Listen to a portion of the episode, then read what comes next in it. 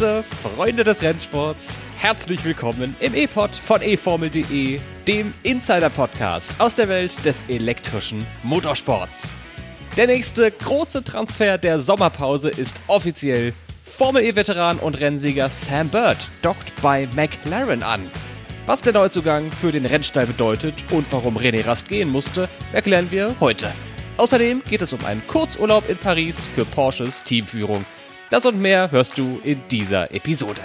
Mein Name ist Tobi Blum. Viel Spaß beim Hören. Es gibt doch nichts Schöneres als unangekündigte Abweichungen vom Regelbetrieb hier im Podcast.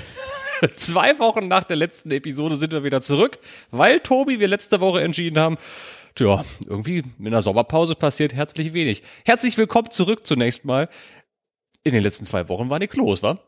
Nee, das war tatsächlich sehr, sehr überschaubar, aber ach, jetzt das ein oder andere Thema haben wir jetzt vielleicht doch, über das wir heute sprechen können und daher bietet sich an, mal wieder einen Podcast zu machen, bevor wir uns dann auch irgendwann in eine etwas längere Sommerpause verabschieden werden. Ganz genau so ist es. Denn, ihr Lieben, die ganzen Sommerpausen von, von meinen Podcasts, die ich sonst so höre, neben dem E-Pod, gut, den höre ich fairerweise nicht. Das ist ganz komisch. Ich, also, ich, ich mache den ja und ich höre den dann auch beim Schneiden, aber danach höre ich den nicht mehr, ehrlich gesagt. Wobei manchmal schon, vor lauter Selbstverliebtheit. äh, nee, Spaß. Aber die ganzen anderen Podcasts, die ich so höre, die waren jetzt alle in der Sommerpause. So das gemischte Hack. Ihr kennt die ja auch alle. Äh, fest und flauschig, Apokalypse und Filterkaffee. Schön Gruß an alle die sind jetzt aus ihren Sommerpausen zurück und wir gehen dann in eine Spätsommerpause nach dieser Episode. Vielleicht ist es auch ja eine Herbstpause, wenn ich jetzt aus dem Fenster gerade schaue. Nach der ganzen Formel E-Saison müssen wir mal ein bisschen abschalten und ausschalten und machen wir nach dieser Episode. Vorher blüht uns aber erstmal ja, noch eine kleine Zusammenfassung der, du hast es schon ganz richtig gesagt, Tobi, ein bisschen ist dann ja doch was passiert in den letzten zwei Wochen und eine Zusammenfassung genau dieser Nachrichten, mit denen starten wir jetzt mal in die Episode. Feuerfrei! Ein Sprung. Sam Bird wechselt fürs nächste Jahr von Jaguar zu McLaren. Dort wird er Nachfolger von René Rast. Ein Spruch. Porsche will weiter gegen eine Strafe vom London Prix vorgehen und nimmt den Fall nun zum FIA Berufungsgericht. Und ein Fluss.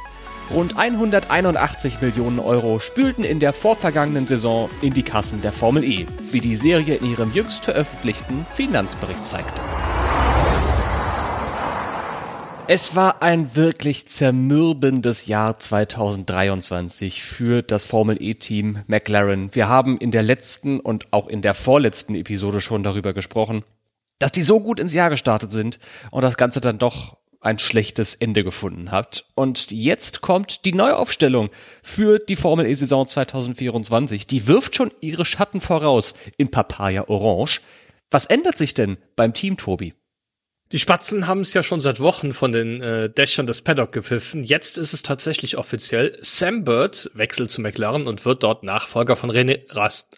Für den Fahrermarkt ist das eine große Entwicklung, denn nachdem bekannt war, dass Sam Bird bei Jaguar keine Vertragsverlängerung bekommt, war der schon, war doch ein sehr gefragter Fahrer, ja auch einer der erfolgreichsten der Formel E-Geschichte, aber halt im letzten Jahr nicht unbedingt. Denn wir haben es schon ein paar Mal angesprochen, ähm, kommen auch nicht drum rum, nochmal wieder darauf zu sprechen zu kommen. Er hat einfach sehr, sehr viele Fehler gemacht, ähm, darunter zweimal in dieser Saison sogar den Teamkollegen abgeschossen. Dann gab es auch noch ein paar Kollisionen mit anderen Fahrern. Selten hat er im Rennen wirklich das Optimum erreicht und man muss einfach sagen, er war schlicht und ergreifend in einer anderen Liga unterwegs als sein Teamkollege Mitch Evans. Natürlich gab es auch den einen oder anderen Lichtblick. Ja, er hat ein Podium in Berlin und Rom geholt, insgesamt 95 Punkte gesammelt und natürlich damit auch mehr als die beiden McLaren-Fahrer in der abgelaufenen Saison. Genau. Ich glaube in Sao Paulo auch noch. Das habe ich nur nicht aufgeschrieben hier in die Notizen. Aber für Bird war es mal so und mal so im letzten Jahr. Und jetzt werden es eben neue Aufgaben bei McLaren.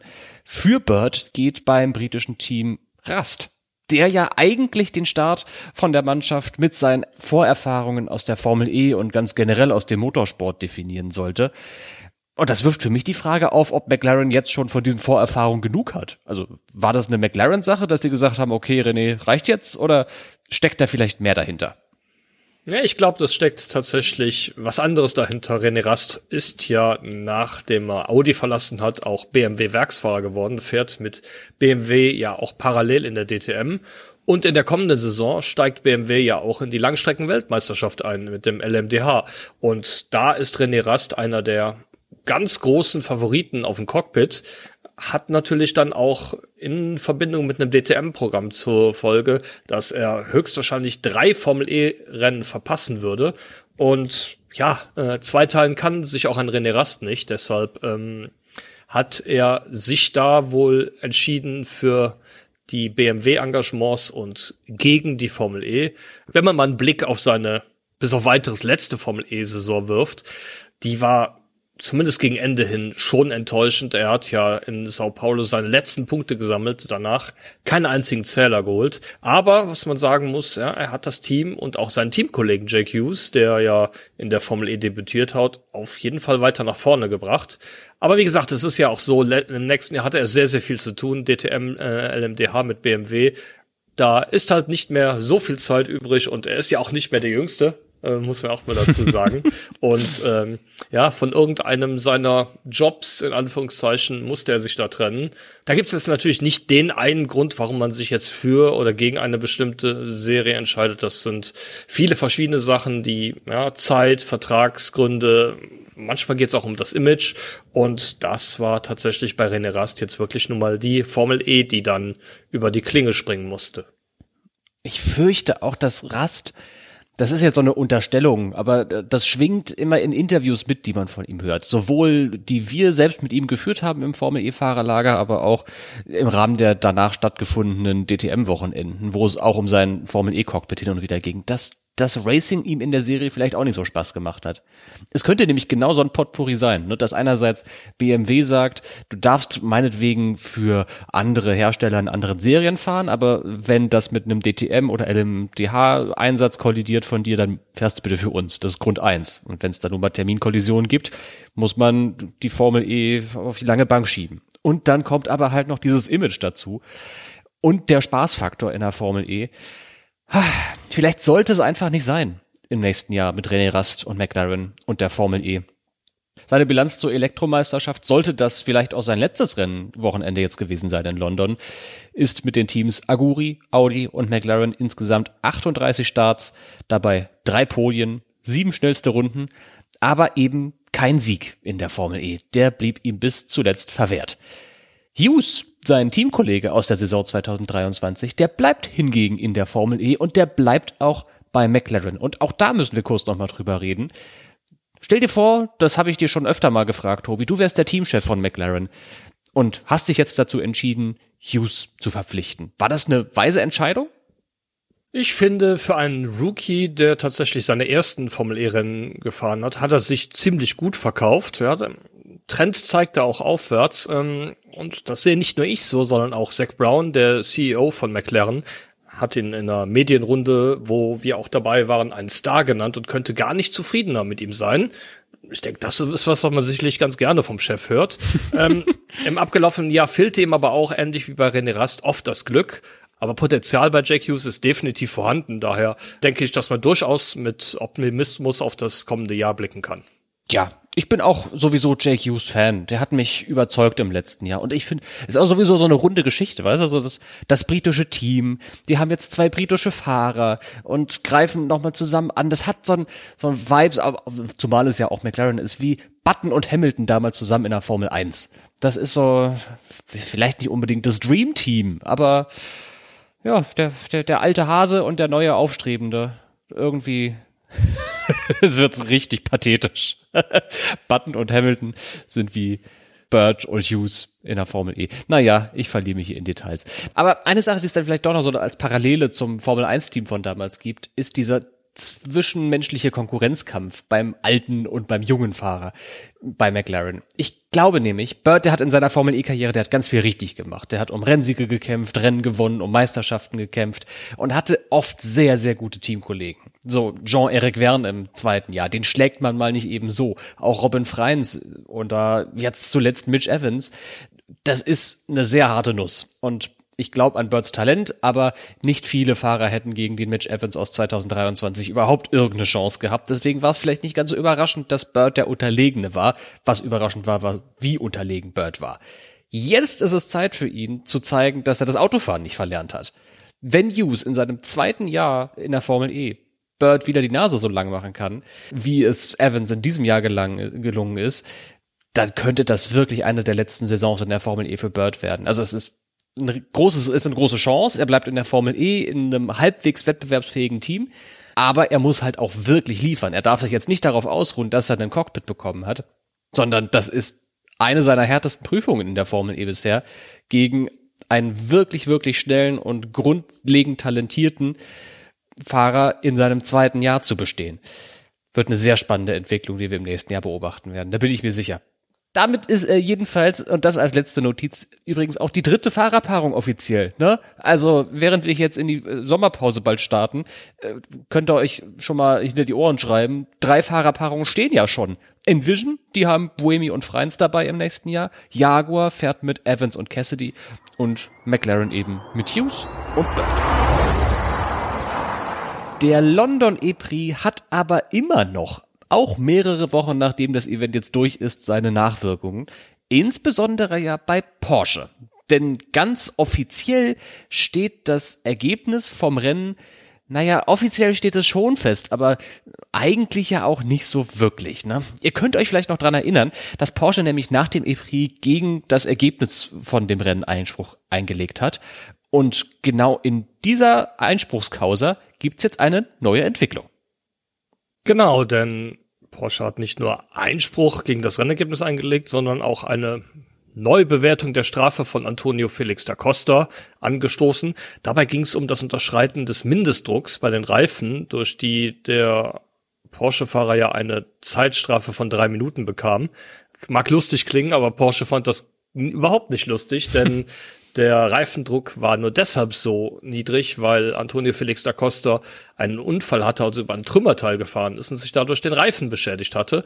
Und ähm, er und auch Porsche argumentieren damit, dass das höhere Gewalt war und dass es nicht in ihrer Hand lag. Doch die Rennkommissare, die am vergangenen Dienstag da mit Porsche sich das alles nochmal angeguckt haben, haben gesagt, es gibt keine neuen Erkenntnisse und deshalb wurde eine Neubewertung der Strafe auch abgelehnt. Die FIA argumentiert, die Sensor war nicht kaputt. Das Team wusste also während des Rennens Bescheid, dass der Reifen einen zu geringen Reifendruck hatte und hätte den Reifen jederzeit ja bei einem Boxenstopp wechseln können, wenn nicht sogar müssen. Trotzdem ist der Fall jetzt damit noch nicht vorbei. Porsche lässt sich diese Strafe, die muss ich sagen, auch einmalig in ihrer Höhe ist, ähm, absolut nicht gefallen und zieht jetzt vors Berufungsgericht der FIA. Und Tobi, damit hast du dich ja ein bisschen mehr beschäftigt. Ja, so schöne Randgeschichten, die sind immer meins. Wenn es irgendwie vor Gerichte geht oder politisch wird, das ist das, wenn ich so in die letzten Jahre kickt, das habe ich schon öfter irgendwie mir mal vorgeknöpft. Dieses FIA-Berufungsgericht, das steht genau da, wo die FIA auch ihren Sitz hat. Das ist in Paris. Und das ist ein Haufen von Juristinnen und Juristen, die Expertise im Motorsport haben, neben Motorsportfachleuten. Und die teilen sich eben Jobs in diesem Berufungsgericht. Da sind mit dabei zum Beispiel der Renndirektor von der IndyCar-Serie. Also es müssen noch nicht mal nur FIA-Mitarbeiter sein oder ehemalige Chefs von nationalen Automobilverbänden, in Deutschland zum Beispiel der DMSB und so weiter und so fort. Die kommen aus Frankreich, aus England, aus Russland, aus Monaco, überall kommen die her und auch zwei Deutsche sind tatsächlich mit dabei. Einerseits Dieter Roskopf, der ist Rechtsanwalt, aber eben halt auch, und da kommt diese Motorsport-Expertise her, seit 1994 Stewart und seit 2004 in diesem Berufungsgericht dabei. Und andererseits Waltraud Wünsch, ehemals Rallyefahrerin und Teamchefin, dann aber irgendwann auch Steward und seit 1994 Teil vom DMSB Sport- und Berufungsgericht. Und seit einigen Jahren eben auch bei der FIA auf ganz internationaler Ebene in diesem Berufungsgericht dabei. Also, das sind Leute vom Fach und genau bei denen will Porsche jetzt gegen die Strafe klagen, um das Ergebnis vom Rennen von vor der Strafverhängung wiederherzustellen, nicht wahr? Genau, richtig, denn ähm, das hat für Porsche durchaus große Relevanz. Denn Antonio Felix da Costa fuhr als Zweiter über die Ziellinie und fiel durch diese Drei-Minuten-Strafe auf den allerletzten Platz zurück. Das sind 18 Punkte, die der Portugiese verloren hat, aber nicht nur der Portugiese in der Fahrerweltmeisterschaft, sondern auch Porsche in der Teamweltmeisterschaft und mit diesen zusätzlichen Punkten wäre es tatsächlich so, dass Porsche in der Team WM Dritter wäre, noch vor Andretti, hinter die sie ja beim letzten Rennen zurückgefallen sind. Hm, und damit kommt dann natürlich auch viel Prestige dazu. Ein kleiner sportlicher Vorteil, weil man in der Boxengasse einen kleinen Schritt weiter vorne startet im nächsten Jahr, als man es so sonst tun würde. Preisgeld ist, glaube ich, auch eine genau. Sache. Ähm, wobei ich nie genau weiß, das ist leider nicht transparent, wie viel Preisgeld es für WM Platz 1 gibt und für WM Platz 4 gibt und so weiter und so fort. Aber das wird sicherlich einen Unterschied machen, ob du jetzt Zweiter oder Dritter wirst und wahrscheinlich auch keinen kleinen. Also das ist schon wichtig für Porsche, dass die da in Paris gewinnen. Ja, es hängt einiges davon ab, wie gesagt, und äh, es geht ja auch so ein bisschen um das Prestige, weil ja, ähm, man jetzt auf, auch aufgrund dieser Strafe vom Kundenteam geschlagen wurde in der Gesamtwertung. Darf man ja auch nicht vergessen, Andretti ist Porsche Kundenteam, geht mit dem identischen Antriebsstrang an den Start. Ja, wenn man durch diese Gerichtsverhandlung dieses Ergebnis rumdrehen könnte, dann denke ich, dann wäre da durchaus der ein oder andere Verantwortliche bei Porsche nicht unzufrieden. Warten wir mal ab, was da in Paris geschieht. Der Verhandlungstermin, der steht noch nicht fest dürfte aber irgendwann in den nächsten Monaten sein. Das muss ja geklärt werden, bevor, wobei, muss es so ehrlicherweise geklärt sein, bevor wir in die nächste Saison starten? Ich tippe fast nicht. Ich wäre aber überrascht, wenn sich die Expertinnen und Experten da so viel Zeit lassen, dass schon die Saison 2024 läuft und dann nochmal so eine, so eine Überweisung so per PayPal. Übrigens hier so das Preisgeld von letztem Jahr, was wir jetzt nach unserer Entscheidung irgendwie, was euch noch aussteht. Ich glaube, das werden die schon klären wollen, bevor es in die neue Saison geht, oder? Ich glaube, ohne es wirklich genau zu wissen, ähm, es muss vor dem Termin der FIA-Gala stattfinden. Ich kann mich erinnern, es gab hm. in einer anderen Rennserie mal so einen Zwischenfall, dass ja in der letzten Runde äh, überrundete Fahrer vorbeigewunken wurden und deshalb jemand in der allerletzten Runde noch ein Überholmanöver setzen konnte und Weltmeister geworden ist. Und ich glaube, in dem Zusammenhang in Erinnerung zu haben, dass es hieß, die gerichtlichen Auseinandersetzungen bis, bis zur FIA-Gala abgeschlossen sein. Weil, Die findet in der Regel am zweiten Sonntag im Dezember statt. Weil da ja natürlich auch die Pokale vergeben werden. Wäre ja blöd, wenn man da schon alles eingraviert hätte und dann muss man plötzlich noch den Platz zwei Pokal irgendwie umgravieren. Wie machst du denn das? Tippex drüber? das, das geht ja nicht. Ich, ich bin jetzt kein Fachmann für Gravuren, aber ich glaube, Tippex ist da nicht das Richtige für. Wie, wie, wie glaubst du das, als letzte Frage, wie sind denn die Chancen, dass, dass Porsche da, also wir wollen jetzt der Entscheidung vom Berufungsgericht nicht vorweggreifen, das sollen die schon selber entscheiden, aber glaubst du, dass Porsche Argumente auf deren Seite hat, um bei dieser erneuten Prüfung zu bestehen? Porsche hat auf jeden Fall Argumente, aber wie so oft im juristischen Bereich ist Recht haben nicht das gleiche wie Recht bekommen. Und Fakt ist, ähm, ja, laut Reglement müssen die Reifen einen gewissen Druck haben und das hatten sie bei Antonio Felix da Costa nicht. Wenn man da jetzt nicht auf höhere Gewalt entscheidet, dann ist die Strafe korrekt und ich glaube, genau so wird man da auch argumentieren, dass man den Rennkommissaren da auch nicht in den Rücken fallen wird. Das hat's ja bei dem von mir bereits angesprochenen Vorfall äh, ziemlich ähnlich gegeben. Ich glaube, da ähm, wie drücke ich das jetzt am besten aus, ohne zu riskieren, jemals wieder akkreditiert zu werden? ähm, das Berufungsgericht ist unabhängig. Ja, theoretisch. Aber im Berufungsgericht sitzen auch Leute, die mit der, mit der FIA äh, verbandelt sind. Und ich glaube nicht, dass man da ähm, eine Entscheidung treffen wird, die so grundsätzlich gegen das Urteil der, der Rennkommissare sein wird. Vielleicht verlangt man eine Klarstellung, dass das in Reglement hm. sauberer ausgedrückt äh, wird, dass das keinen Interpretationsspielraum lässt. Ähnlich war es ja auch bei den Safety-Car-Regeln, bei bereits mhm. genanntem Vorfall. Aber die Wahrscheinlichkeit, dass sich das Ergebnis im Nachhinein noch ändert, sehe ich als sehr, sehr gering an. Hm, ich hoffe ja aber ein bisschen drauf, ehrlich gesagt. Nicht aus der schwarz-rot-goldenen Brille argumentiert, sondern das ist ja, Porsche war so machtlos bei dieser Situation. Sollte sich das nämlich tatsächlich so dargestellt haben, sollte man das vielleicht mit den Reifendruckdaten belegen können, dass es da irgendwie so einen genau einen Punkt gibt, ab dem der Druck abfiel. Das ist natürlich schwer mit Reifentemperaturen und sowas, wenn ich genau drüber nachdenke. Das kann ja auch immer nach oben und unten fluktuieren. Aber das wäre, das ist so. Ich, ich finde, Porsche fühlt sich zu Recht ungerecht behandelt. Und wünsche ja. das keinem anderen Wettbewerber. Und eigentlich wäre das jetzt mal ein guter Präzedenzfall, meiner Meinung nach, um vielleicht wäre das jetzt mal eine Situation, wo ja. das Berufungsgericht sagen könnte, das ist ein Beispiel, wo die Stewards nicht mit Augenmaß bewertet haben. Deswegen kehren wir die Entscheidung nochmal um. Will ich jetzt auch nicht ausschließen, aber ich würde kein Geld drauf wetten. Okay, gut. Ich auch nicht. Anders als Porsche das quasi tut, ja? Ja, ist bestimmt auch teuer, ne? Das kostet bestimmt ein paar tausend Euro da nach Paris zu ziehen. Allein die Reisekosten.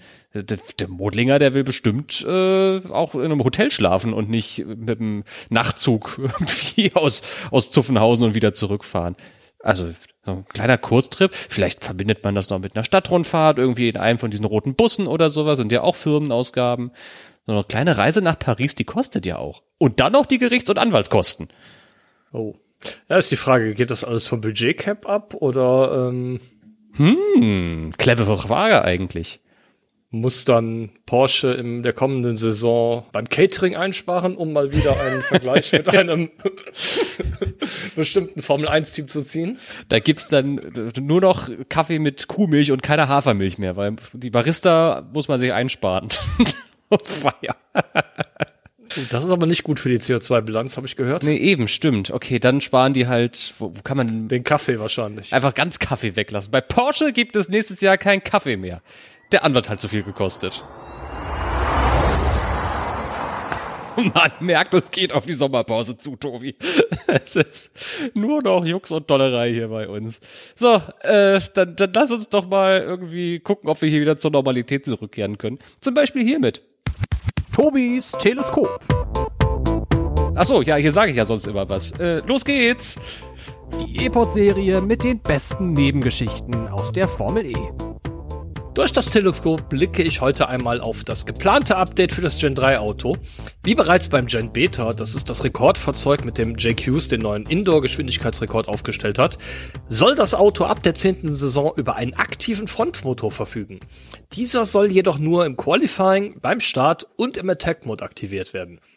Auch soll es ein Update für die Karosserie der Fahrzeuge geben. Unter anderem soll hier der Fokus darauf liegen, dass mehr Werbeflächen für Sponsoren entstehen. Ähnliches hatte die Rennserie auch bereits beim Gen 2 Evo mit der markanten Heckflosse geplant, das allerdings wegen der Corona-Pandemie dann anschließend ausfiel.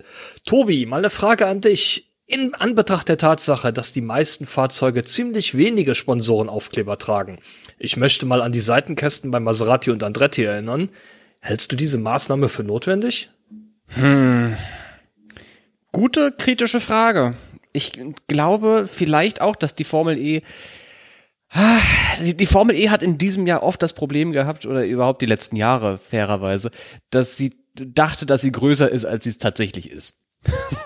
Das betrifft auch mich. Also ich habe auch oft gedacht, dass die Formel E durch meine verfälschte Wahrnehmung, weil ich halt tagtäglich in diesem Laden oder mit, mit der Formel E gearbeitet habe, äh, immer größer ist, als sie es tatsächlich war. Vielleicht ist dieser Denkfehler auch Grund für diese Karosserieanpassung. Trotzdem glaube ich nicht, dass es eine schlechte Maßnahme ist. Vielleicht lass es mich so rumformulieren. Notwendig, aktuell nicht, aber mit Weitsicht vielleicht schon. Denn Andretti und Maserati sind natürlich die negativen Gegenbeispiele. So Porsche zum Beispiel, die würden sich riesig freuen, noch mehr Platz für Sponsoren zu haben, denn deren Fahrzeug quillt ja jetzt schon über vor lauter Stickern. Die könnten sich auf jeden Fall über eine Heckflosse freuen. Ob das jetzt ästhetisch wird oder nicht, das ist dann aber noch mal ganz anders, ist aber noch mal eine ganz andere Frage. Was denkst du denn dazu? Ist dieses, diese Heckflosse oder überhaupt mehr Marketingfläche auf dem Auto notwendig. Auch so, noch ein Gegenbeispiel. Jaguar hat auch eine Menge Sticker auf dem Auto. Die freuen sich sicherlich auch über den extra Platz. Ja, ob es wirklich notwendig ist, kann ich jetzt an dieser Stelle nicht sagen. Fakt ist, es ist ein Wunsch, der nicht von der FIA kommt, nicht von der Formel E kommt, sondern tatsächlich von den Teams kommt. Und ähm, ja, wenn man auf die Art und Weise dafür sorgen kann, dass die vielleicht noch ein bisschen mehr Geld bei den Sponsoren äh, abknabbern können, warum nicht? Das Problem ist, finde ich, eher, dass man kaum etwas größere zusammenhängende Flächen hat, wo man auch mal ein etwas größeres Logo drauf platzieren könnte. Ähm, da sind die Seitenkasten, wenn man das Auto von der Seite sieht, eigentlich schon die einzige Möglichkeit. Aber ich denke, der ein oder andere Sponsor wäre vielleicht auch ganz froh, da sein Logo noch etwas größer, noch etwas präsenter auf dem Fahrzeug haben zu können, als das aktuell der Fall ist. Ist ja auch in der Formel 1 zum Beispiel so. Da sind die größten, wichtigsten Sponsoren nicht unbedingt die auf dem Seitenkasten, sondern eher so auf der Motorhaube oder auf dem Heckflügel. Das ist alles wichtig. Und auch auf dem Frontflügel, der ist tatsächlich, der wird immer wichtiger. Das habe ich neulich erst, sehr interessanter Gedanke äh, erfahren, dass, weil jetzt ja immer mehr Videoinhalte in Hochkant ausgespielt werden, dass die DesignerInnen von den Fahrzeuglackierungen darauf achten, dass das Auto nicht allzu breite Sponsorenlogos hat, sondern dass das auch noch im Hochkantformat ganz gut aussieht. Fand ich irgendwie einen interessanten Gedanken dabei, weil wenn du halt so ein Formel 1 Auto im Vorbeifahren filmst in Hochkant und dann irgendwie eine Nahaufnahme oder sowas hast, dann muss da ja möglichst alles so gut platziert sein. Und wenn das Auto frontal auf dich zufährt, siehst du eben nicht die Motorhaube. Auch wenn das vielleicht eine größere Fläche wäre als so ein Flügelchen am Frontflügel, das ist das, was du dann auf dem Auto siehst, während das in Hochkant auf dich zufährt. Deswegen ist auch der Wert von dieser Fläche größer geworden. Also das darf man natürlich auch nicht vergessen. Es geht jetzt nicht nur um die Quantität von den Sponsoren auf den Formel E Fahrzeugen, sondern auch um Geld für die Teams. Ich denke gerade an Vodafone bei Porsche vor einigen Jahren. Die haben versucht, möglichst viel Fläche irgendwie zu bedecken das ist jetzt nicht baulich eine große Fläche gewesen, deswegen haben sie einfach um die Ecke einen großen roten, eine große rote Fläche gemalt und gesagt, das ist jetzt unser Vodafone-Teil. Und das war ganz schön auffällig. Und je größer die Fläche ist, desto mehr kannst du natürlich auch verkaufen als Team und dadurch Geld einnehmen. Also aus finanzieller Perspektive ist es wahrscheinlich auch gar nicht so schlecht. Selbst wenn du nicht neue Sponsoren hinzubekommst in der Quantität, kannst du deine aktuellen Sponsoren vielleicht auf eine größere Fläche schieben und da immer noch mehr Geld mit einnehmen löst natürlich nicht Andrettis Problem, die einfach das ganze Jahr lang außer Avalanche keinen Namen auf dem Auto hatten. Vielleicht hat Avalanche, vielleicht war Avalanche einfach das sehr große Vodafone und die haben einfach das ganze Auto als große rote Fläche angemalt und keine anderen Sponsoren in dieser Fläche zugelassen. Ich weiß es nicht. Hm. ich hab, ich hatte ja irgendwie den Eindruck, als es dann in den Meisterschaftsking, äh, als es dann in den Meisterschaftskampf ging, da hat Michael Andretti zum ersten Mal ein Formel E-Rennen gesehen. Ja und hat gefragt, welches ist denn jetzt mein Auto? Da steht ja nirgendwo mein Name drauf. Und, und dann hat er selber zack, drauf gemalt. Zack, zack haben sie es dann für die, war es auch in Rom schon drauf oder war es nur in London? Das war äh, wirklich nur in London drauf. Ja, also haben sie tatsächlich für London dann extra nochmal äh, groß Andretti auf die, auf die Seite geschrieben. Ja, mit der Tipex-Maus haben sie nachgemalt, in weiß Andretti draufgeschrieben. Und welche Sticker klebst du auf dein Auto? Hast du da irgendwie so, weiß ich nicht, hier ist mein Gebiet, Baby an Bord, äh, so ein Anfänger, Fahranfänger-Sticker, hast du Nürburgring hinten drauf auf der Kofferraumklappe? Hast du irgendeinen irgendein, Nein. Schnörkel an deinem Auto? Nein, überhaupt nichts, null. Oh, aus okay. dem Alter bin ich raus, Tobi. okay, gut. Aber auch kein Duftbaum. Selbstverständlich auch kein Duftbaum, nein. Okay. Man, hat, man hängt sich im Auto nicht, sondern in den Spiegel. Hallo? Das sagt man den ganz vielen Leuten, die in den letzten drei Jahren da äh, OP-Masken dran haben baumeln lassen. Okay. Ja. Habe ich aber auch nie gemacht. Die Geschmäcker sind voll unterschiedlich. Ne? ja, genau. Und die Gerüche auch. das einzige, der einzige Schnörkel an meinem Auto ist, dass an dem äh, Kennzeichen äh, einfach vom Autohaus, da ist äh, die Nordschleife drauf, im, im, Logo des Autohauses. Das zählt für mich als, als Schnörkel. Aber ich habe jetzt auch keine Nordschleife hinten äh, irgendwie über dem Logo vom Auto oder sowas. ist bei mir auch nackig. Das Auto ist nackig. So, und wie kriege ich jetzt hier die Kurve? ja, äh, gute Frage. Weiß ich auch nicht. Hast du denn jetzt Pläne? Jetzt, wo wir mal hier so, so ein paar Wochen uns vom E-Pod ver verabschieden und ein bisschen Abstand nehmen. Wir kommen dann natürlich auch, es wird jetzt keine ewig lange Herbstpause, keine Sorge, wir sind im September auch schon wieder zurück. Aber planst du jetzt was? Fährst du noch mal in Urlaub oder steht jetzt nur noch Arbeit an und wartest du einfach geduldig darauf, dass in der Formel E was passiert? Ja, so kann man es ausdrucken. Äh, tatsächlich, richtiger Urlaub habe ich erst wieder im Oktober, Ah. wenn ich wieder nach Valencia fahren werde, aller Voraussicht nach. Und, oder wie bereits im vergangenen Jahr, denke ich, dann werde ich das auch mit zwei, drei Tagen Urlaub in Spanien verbinden, wenn ich schon mal da bin. Aber bis dahin ist erstmal Durchhalten angesagt und bin ja auch dieses Jahr schon ziemlich oft Formel E-mäßig unterwegs gewesen. Ich mag nur mal an Kapstadt erinnern, äh, Berlin, London sind wir gewesen. Von daher ein bisschen ruhiger angehen lassen und zu Hause ist es auch schön.